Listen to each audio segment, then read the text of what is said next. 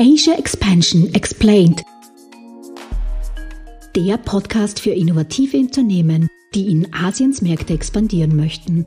Country Insights, Expertinnen-Know-how, Best Practice Cases und spannende Karriere-Talks für einen erfolgreichen Markteintritt.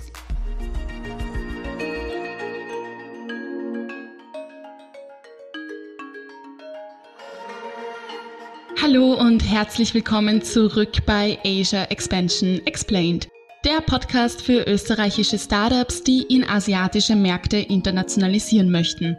Mein Name ist Lisa Stöger und ich bin Programmmanagerin des Global Incubator Network Austria. Und gemeinsam mit meinem Podcast-Co-Host Fabian Gems, Geschäftsführer von Gem Solutions, tauchen wir ein in die Jin-Zielregionen und geben euch wichtige Tipps und spannende Insights für eure Expansionsstrategie. Es ist die 43. Folge und wir sind mittendrin in unserer Singapur-Serie. Heute blicken wir in die Do's and Don'ts of Doing Business und schauen uns auch die kulturellen Unterschiede zwischen Singapur und dem österreichischen bzw. europäischen Markt an. Dazu freuen wir uns ganz besonders auf unseren heutigen Gast Henrietta Egert. Sie ist die Geschäftsführerin der österreichischen Forschungsförderungsgesellschaft oder auch bekannt als DFFG. Henrietta war 2014 selbst in Singapur auf Asienmission für Österreich. Bei ihrem zehnmonatigen Aufenthalt in Singapur wurden bilaterale Abkommen und Forschungskooperationen in Südkorea, Japan, Singapur und Malaysia etabliert. Dabei hat sie eng mit unterschiedlichen Firmen in Singapur zusammengearbeitet und wertvolle Erfahrungen zur Stärkung des Innovations- und Wirtschaftsstandorts Österreichs gesammelt. Heute gibt sie uns einen Einblick in die singapurische Gesellschaftswelt und Geschäftswelt und den einen oder anderen Tipp, wie man Relationship Building in Singapur betreiben kann. Als Geschäftsführerin der FFG kennt sich Henriette auf jeden Fall auf den verschiedensten Ebenen aus. Insbesondere aber, wenn es um Unternehmensförderungen und Finanzierung geht, aber auch um Forschung und Entwicklung im Bereich Innovation. Henriette studierte Handelswissenschaften an der Universität in Linz und arbeitete nach ihrer Promotion einige Jahre in Brüssel für die Europäische Kommission. Zurück in Wien war sie bei der Industriellen Vereinigung tätig, bevor sie 2000 ins Ministerium für Wirtschaft und Arbeit wechselte. Dort war sie als Fachreferentin für Wirtschaftsförderungen sowie Forschung und Entwicklung zuständig. Seit 2004 ist sie nun Geschäftsführerin der FFG und Mitglied des Rates für Forschung und Technologie Oberösterreich, des Wissenschafts- und Forschungsrates Salzburg sowie stellvertretender Vorsitz der Leopold-Franzens-Universität in Innsbruck. Wir freuen uns auf Ihre Einblicke und Ihre Perspektive in die singapurische Geschäftswelt. Herzlich willkommen bei uns im Podcast, liebe Henrietta.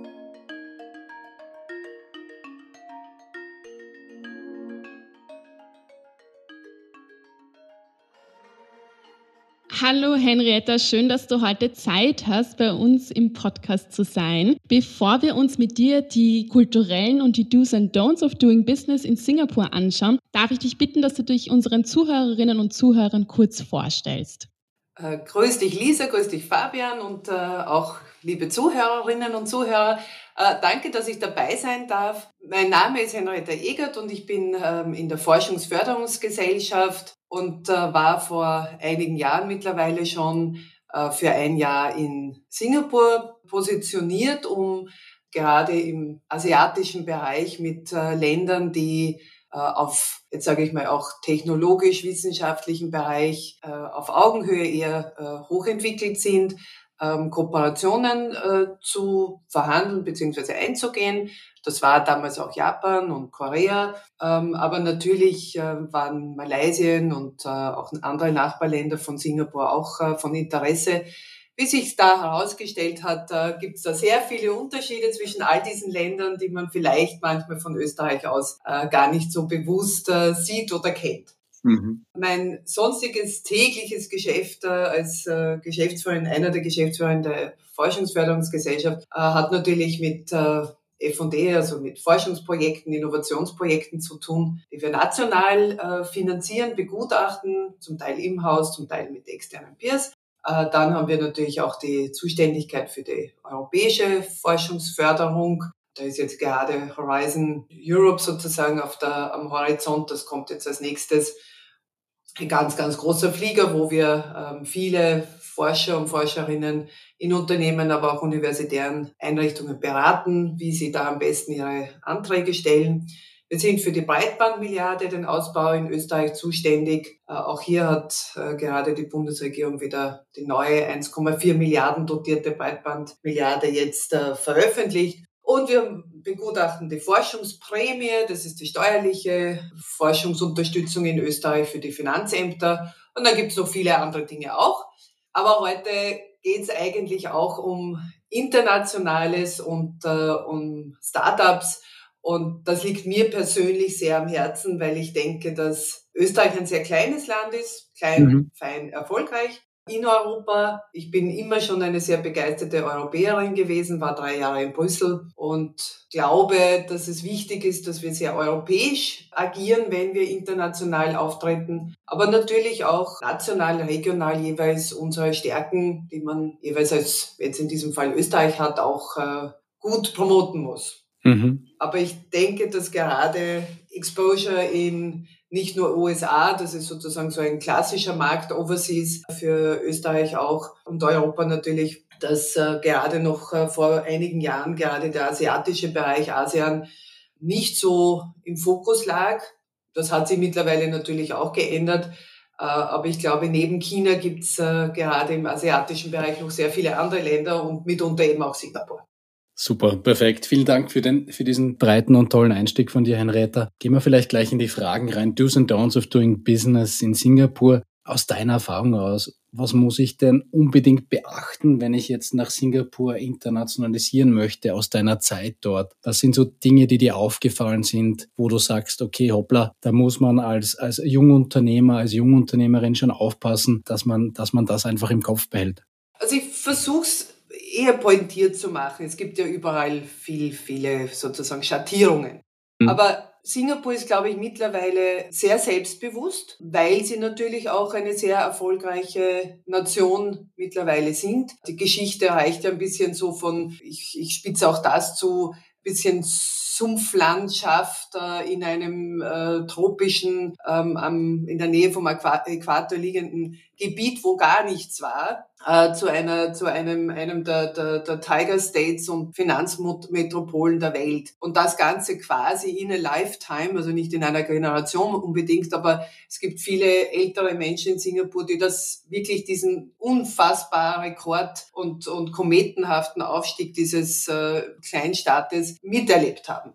Mhm. Ähm, und so ist es, bildet sich auch ein bisschen in der, in der, in der Geschäftswelt ab. Äh, sie wissen mittlerweile, wo sie stehen und sie wissen, dass äh, Singapur als Sprungbrett und so verkaufen sie das auch äh, für ASEAN, für die Nachbarländer gilt oder gelten kann. Das heißt, sie sehen sich so ein bisschen als Entry Point. If you can make it in Singapore, you can make it everywhere. Mhm. Das heißt, man muss sich auf einen äh, sehr selbstbewussten äh, Partner einstellen. Man fährt dort nicht hin oder das wäre ein Fehler äh, und sagt, wir sind toll, wir sind Europäer, wir sind Österreicher, wir haben irgendeine tolle Idee und die finden das sicher auch ganz toll und setzen sich auf den Popsch. Ne? Das, äh, glaube ich, wird äh, so äh, in ganz wenigen Fällen der Fall sein. Von, von der Sprache, vielleicht um so ein bisschen aufzuziehen, ähm, gibt ja vier offizielle Sprachen, äh, aber die Verhandlungssprache ist äh, Englisch, das wird nicht Mandarin und Malay und, und Tamil sein, ähm, also ist Englisch. Ähm, es ist aber so dieses bekannte Slingish, also ein Singapur-Englisch, auch nicht immer ganz einfach zu verstehen ist. Also man mhm. muss sich da mit der Zeit ein bisschen reinhören. Aber wie gesagt, äh, Sprache sollte eigentlich nicht das äh, Problem sein. Man muss nur relativ sattelfest sein, würde ich empfehlen. Sonst jemand mitnehmen, der es gut kann, weil man erwartet einfach, dass, dass äh, hier zumindest diese Business-Sprache gut sozusagen fundiert da ist. Mhm. Vielleicht eh gerade was der, die Sprachbarriere jetzt betrifft. Das ist halt in Singapur gibt es da jetzt nicht so die große Sprach, Sprachbarriere, wenn man sich jetzt Festland China zum Vergleich anschaut, wo wir ja auch eine Podcast-Serie dazu hatten. Und Singapur Selbstbewusst hast du gesagt, aber natürlich auch, ähm, wer es in Singapur schafft, schafft es überall und gerade wenn man sich im Südostasien ansieht. Also da ist ja Singapur ja auch oft immer so Gateway. Wenn wir jetzt gerade schon von den Verhandlungs, äh, Verhandlungen gesprochen haben, gibt es da irgendwelche Unterschiede, Do's and Don'ts, auf wie ich in so Verhandlungen reingehe, wie ich denn verhandle mit Geschäftspartnern in Singapur? Gibt es da etwas, worauf man achten muss? Also wer startet zum Beispiel das Gespräch? Ich oder darf ich Nein sagen? Was sind da deine Erfahrungen? Also grundsätzlich nicht so ganz anders als das anderswo auf der Welt ist, aber ich äh, würde schon sagen, es ist doch schon eher formeller, also vielleicht anders als jetzt Singapur Valley oder wo alles ein bisschen vielleicht manchmal lässig wirkt. Mhm. Es ist schon formal, es ist äh, auch ein bisschen reserviert, fühlt sich so an zumindest.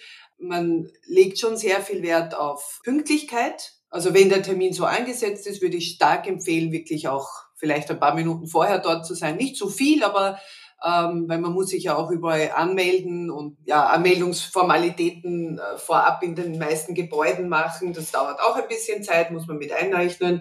Also wie gesagt, Pünktlichkeit, glaube ich, ist wichtig. Ähm, und dann gibt es natürlich so ein Senioritätsprinzip. Äh, in vielen Fällen sind die älteren Menschen im Raum und man sieht das dann natürlich auch von der Sitzordnung. Wer sitzt direkt in der Mitte und gegenüber, sind dann meistens auch diejenigen, die die Wortführer sind oder beginnen und aus Höflichkeit würde ich auch dem Gastgeber immer in diesen Meetings sozusagen das erste Wort lassen. Mhm. Sie zeigen dann schon ziemlich deutlich, wann du dran bist und dann nimmt man selbst das Wort auf. Das Wesentliche ist aber auch am Anfang der Austausch von Business Cards. Auch nichts ganz Ungewöhnliches. Es ist aber auch dort Kultur und äh, schon wichtig, dass man das anders würdigt als bei uns. Also man überreicht die Karte so, äh, wie man das äh, auch von Japan und anderen Ländern kennt, meistens mit zwei Händen.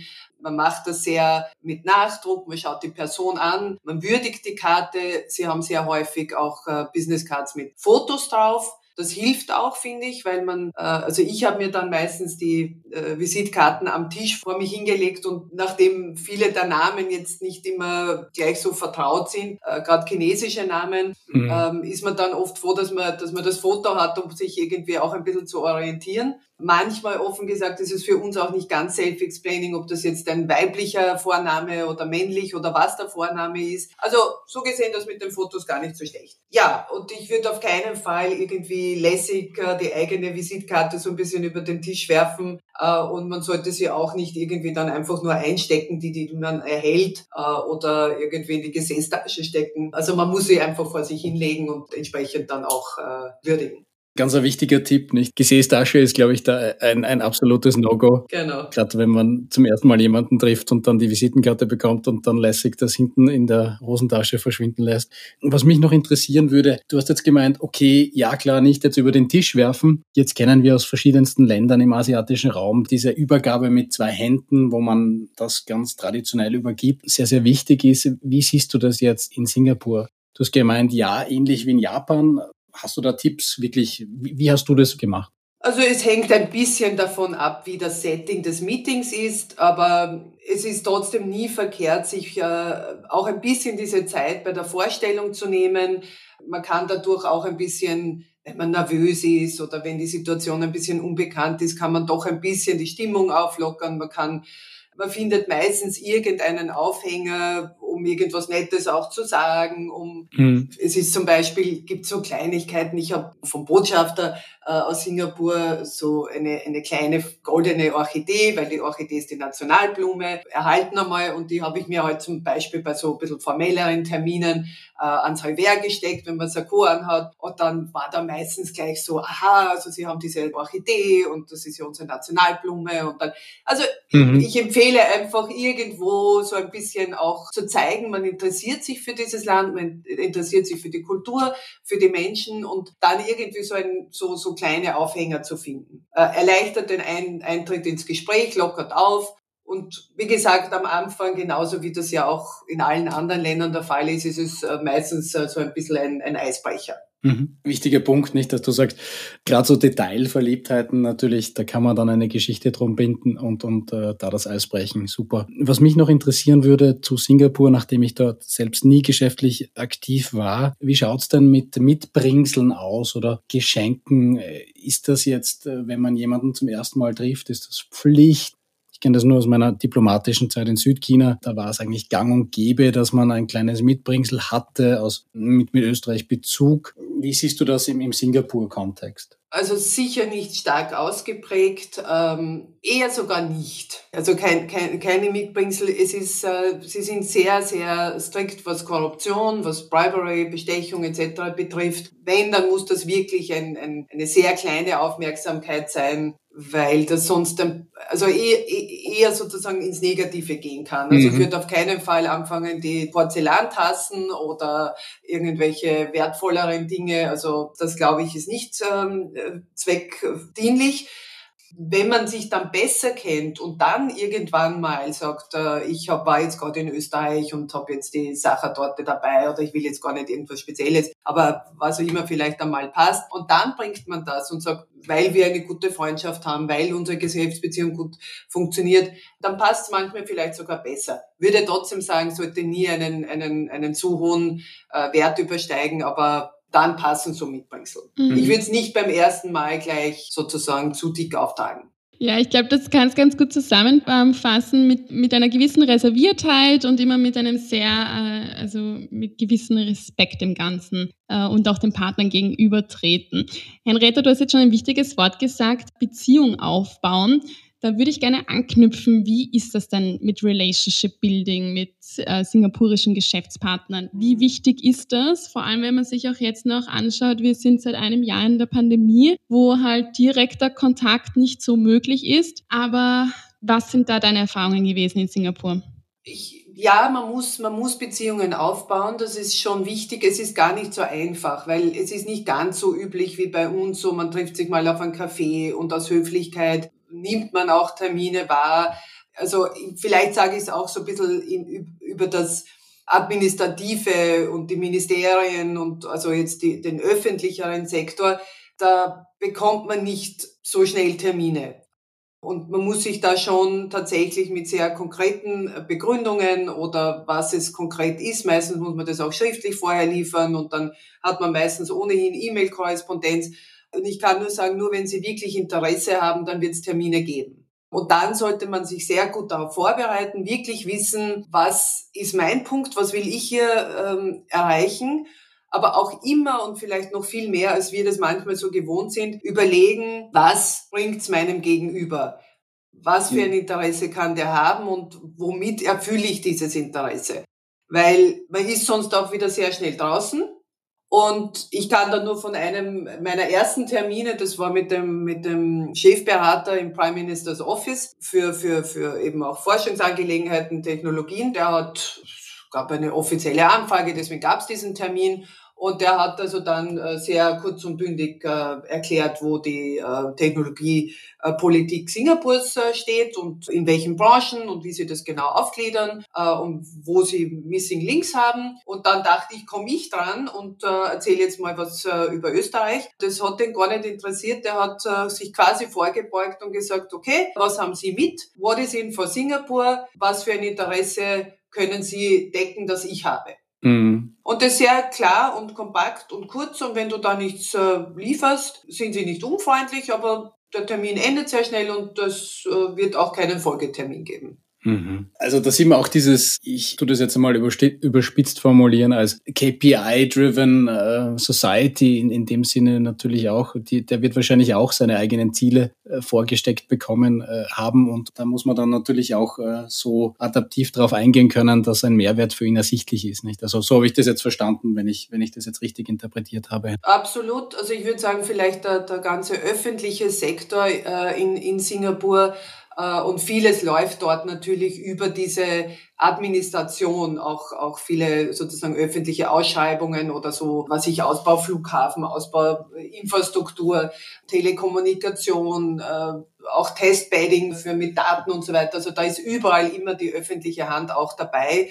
Und das Ganze ist so ein bisschen ein großes Unternehmen in Singapur. Hm. Da kann ich auch sagen, Sie wissen sehr genau, was Sie, wo Sie noch was erreichen wollen. Also wenn Sie jetzt den Hafen im Fokus haben, was braucht es dort? Und dann sondieren Sie die Welt, äh, würde ich fast sagen. Also ich habe da so ein Projekt, haben Sie mir genau gezeigt, wie Sie das machen. Da ist wirklich, sind die Top-Unternehmen und die top-wissenschaftlichen Institutionen weltweit zum Thema, ich nenne jetzt irgendwas anderes, Cybersecurity, äh, abgegrast worden. Mhm. Und dann setzen sie sich, weil du jetzt KPI gesagt hast, das Ziel, einen der Top drei Unternehmen oder Unternehmer wollen sie für das Projekt am liebsten nach Singapur bringen. Der soll sich da ansiedeln. Wenn das nicht geht, dann zumindest eine Kooperation und wenn es gar nicht anders geht, dann vielleicht übernehmen. Und da haben sie ein sehr genaues Bild und wenn ähm, und wissen auch sehr, sehr viel. Also man braucht, glaube ich, nicht äh, meinen, man erzählt ihnen irgendwas und flunkert da daher. Die schauen sich das nachher, wenn sie es nicht vorher schon angeschaut haben, sehr genau an. Und wenn das nicht ganz so ist, wie man ähm, behauptet hat, wird es halt auch nicht äh, besonders äh, zu Folgeterminen führen. Also ich glaube, es ist schon wichtig, da beim Punkt zu bleiben, den Punkt schon äh, herauszustreichen, was kann man, äh, wo ist man wirklich gut und das versuchen sozusagen in das Mindset, das Singapur gerade hat, auch einzubauen wie gesagt, welche Projekte, ich würde mich da immer sehr schlau machen, welche Projekte forcieren Sie gerade, das kommt auch in den Singapore Times und Zeitungen etc. gut zum Ausdruck. Äh, und dann muss man überlegen, passe ich da jetzt gerade mit meinem Angebot hinein. Was vielleicht auch noch ein bisschen ein Unterschied ist zu dem, wie wir manchmal Dinge gewohnt sind. Sie wissen, wenn man äh, bei öffentlichen oder semi-öffentlichen Stellen äh, einen Termin hatte und man hat dann zwei Tage später bei jemand anderen einen Termin, dann wissen die meistens, was man bei dem Ersttermin gesprochen hat. Also die geben sich die Informationen über Institutionen, über Agenturen, über Ministerien hinweg auch weiter. Das heißt, man setzt dann manchmal sogar da, darauf auf, was Vorteile hat, man muss es nur wissen. Und es ist auch wichtig, dass man da, wie gesagt, relativ schnell auch klar zum Punkt kommt und eben weiß, was konkret will ich da jetzt anbringen und immer auch überlegen, what is in for them. Ne? Mhm. Ja, also ich glaube auch, dass hier die sachliche Komponente eine Rolle spielt. Also wirklich auch so vorbereitet sein und zu wissen, was man will, was kann man anbieten, wie du es uns gerade erzählt hast. Und dass halt auch wirklich alles sehr, sehr sachlich bleibt. Ich möchte nämlich hier jetzt diesen sogenannten Gesichtsverlust kurz reinbringen. Ähm, Henrietta, vielleicht kannst du uns den ganz kurz erklären für die Zuhörerinnen und Zuhörer, was mit diesem Gesichtsverlust eigentlich gemeint ist, genau.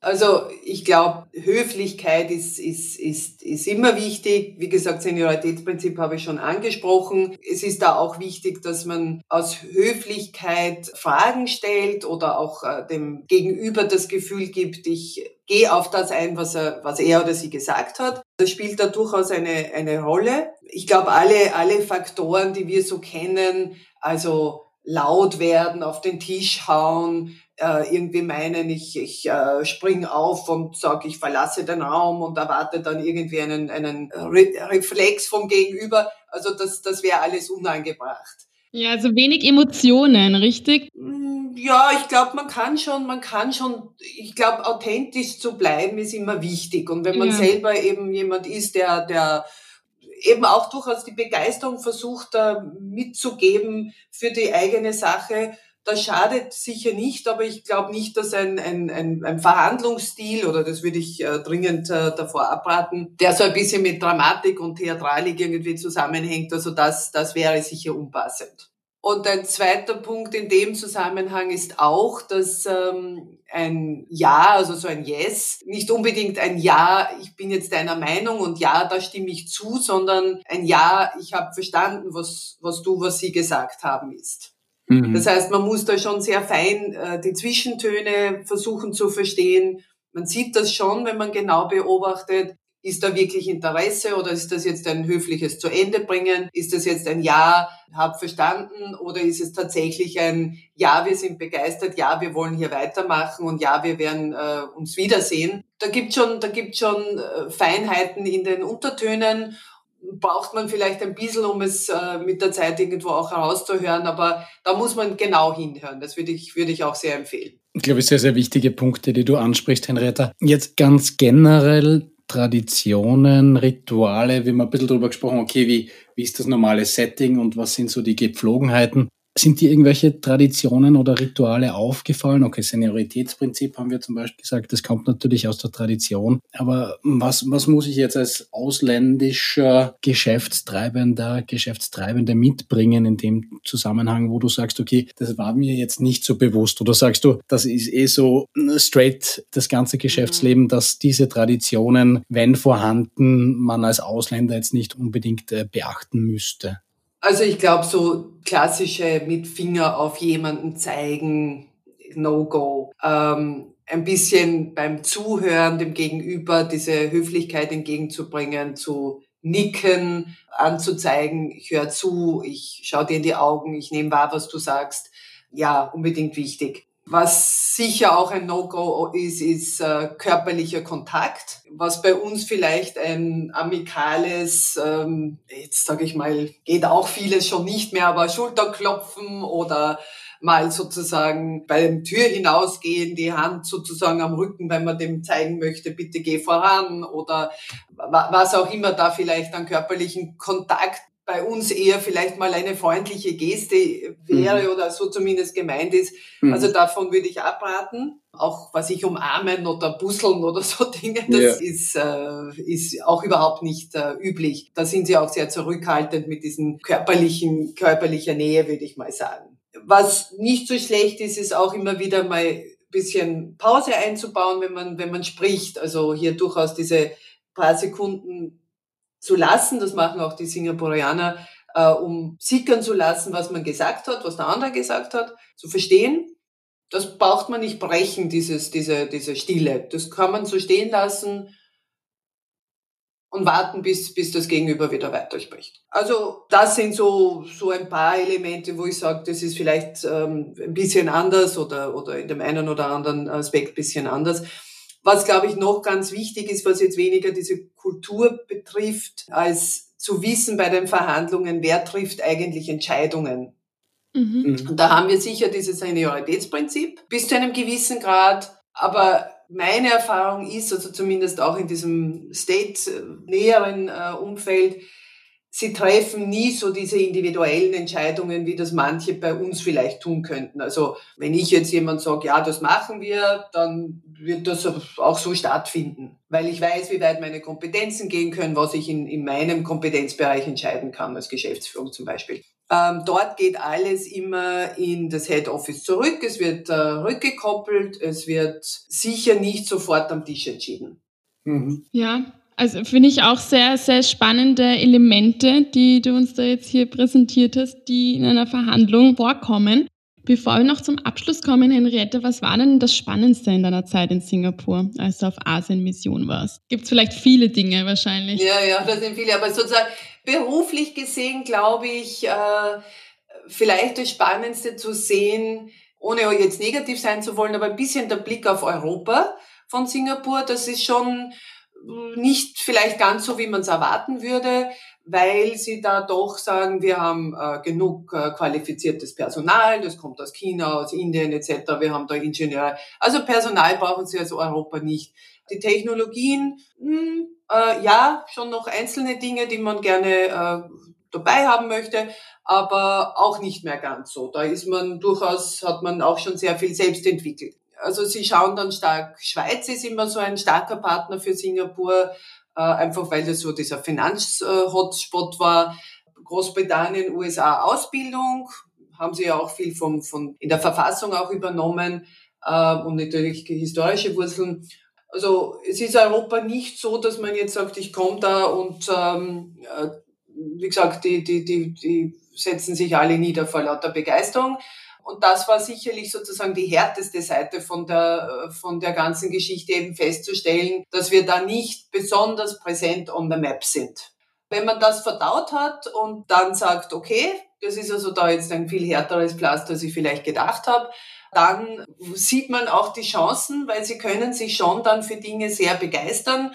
Und wenn sie das wollen, dann sind sie tatsächlich voll committed. Das ist dann wieder das, das Tolle dran. Man muss nur wirklich es schaffen, dass, dass man in diese Position kommt, dass sie sich wirklich für eine Sache äh, so interessieren, dass sie es wollen. Dann versuchen sie wirklich mit allen Mitteln, auch finanzieller Unterstützung, da gibt's also dann wirklich ähm, große Packages. Vielleicht noch, um das auch für, für Startups ähm, mitzugeben. Also das Interesse ist schon immer sehr, sehr stark, Akteure nach Singapur zu bringen. Was sie, glaube ich, wenig mögen, ist, wenn man versucht, von, von Singapur gute Startups, gute Unternehmen, gute äh, Leute abzuziehen. Also sie versuchen schon quasi das, das, die Headquarters nach Singapur zu bringen. Auch von kleinen, sage ich mal. Ja. Also so dieses, diese, diese Mischung aus, wo stehen wir da und äh, was für Möglichkeiten hat man, das war schon so im Gesamten einfach eine, eine spannende Erfahrung. Und die gebe ich jedem gern mit, einfach sich da, also nicht blauäugig zu meinen, Doing Business mit Singapur ist einfach. Mhm, ganz ein wichtiger Aspekt. Am Ende des Tages, so einfach wie die regulatorischen Frameworks sind, trotzdem hat man genau. natürlich immer noch einen Fernmarkt, nicht mit einer unterschiedlichen Kultur, mit, wo man sich erst darauf einlassen muss, nicht? So ist es, so ist es. Liebe Lisa, äh, sollen wir noch zu unserer Abschlussfrage kommen? Die Zeit ist nämlich verflogen, wie ich sehe. Ja, da könnte man gleich noch sehr, sehr lange über die ganzen tollen ähm, Aspekte in Singapur sprechen und auch Unterschiede. Henrietta, jeder Podcast-Gast bekommt von uns unsere Abschlussfrage. Und zwar lautet die, was ist dein persönlicher Insider- oder Expertentipp für die ganzen Startups, die nach Singapur internationalisieren wollen? Ich würde sagen, auf jeden Fall versuchen, weil nochmal, wenn man, wenn man schafft, sich zu etablieren äh, in Singapur, dann ist man auch auf dem asiatischen Markt, also jetzt ASEAN, sage ich, meistens sehr gefragt. Also ja, ein Sprungbrett ist es auf jeden Fall. Ähm, es ist nicht einfach, aber es ist die, den Effort wert. Super, vielen Dank. Das nehmen wir gerne mit und vielen Dank für deine Zeit bei uns im Podcast. Danke, war mir ein Vergnügen. Herzlichen Dank.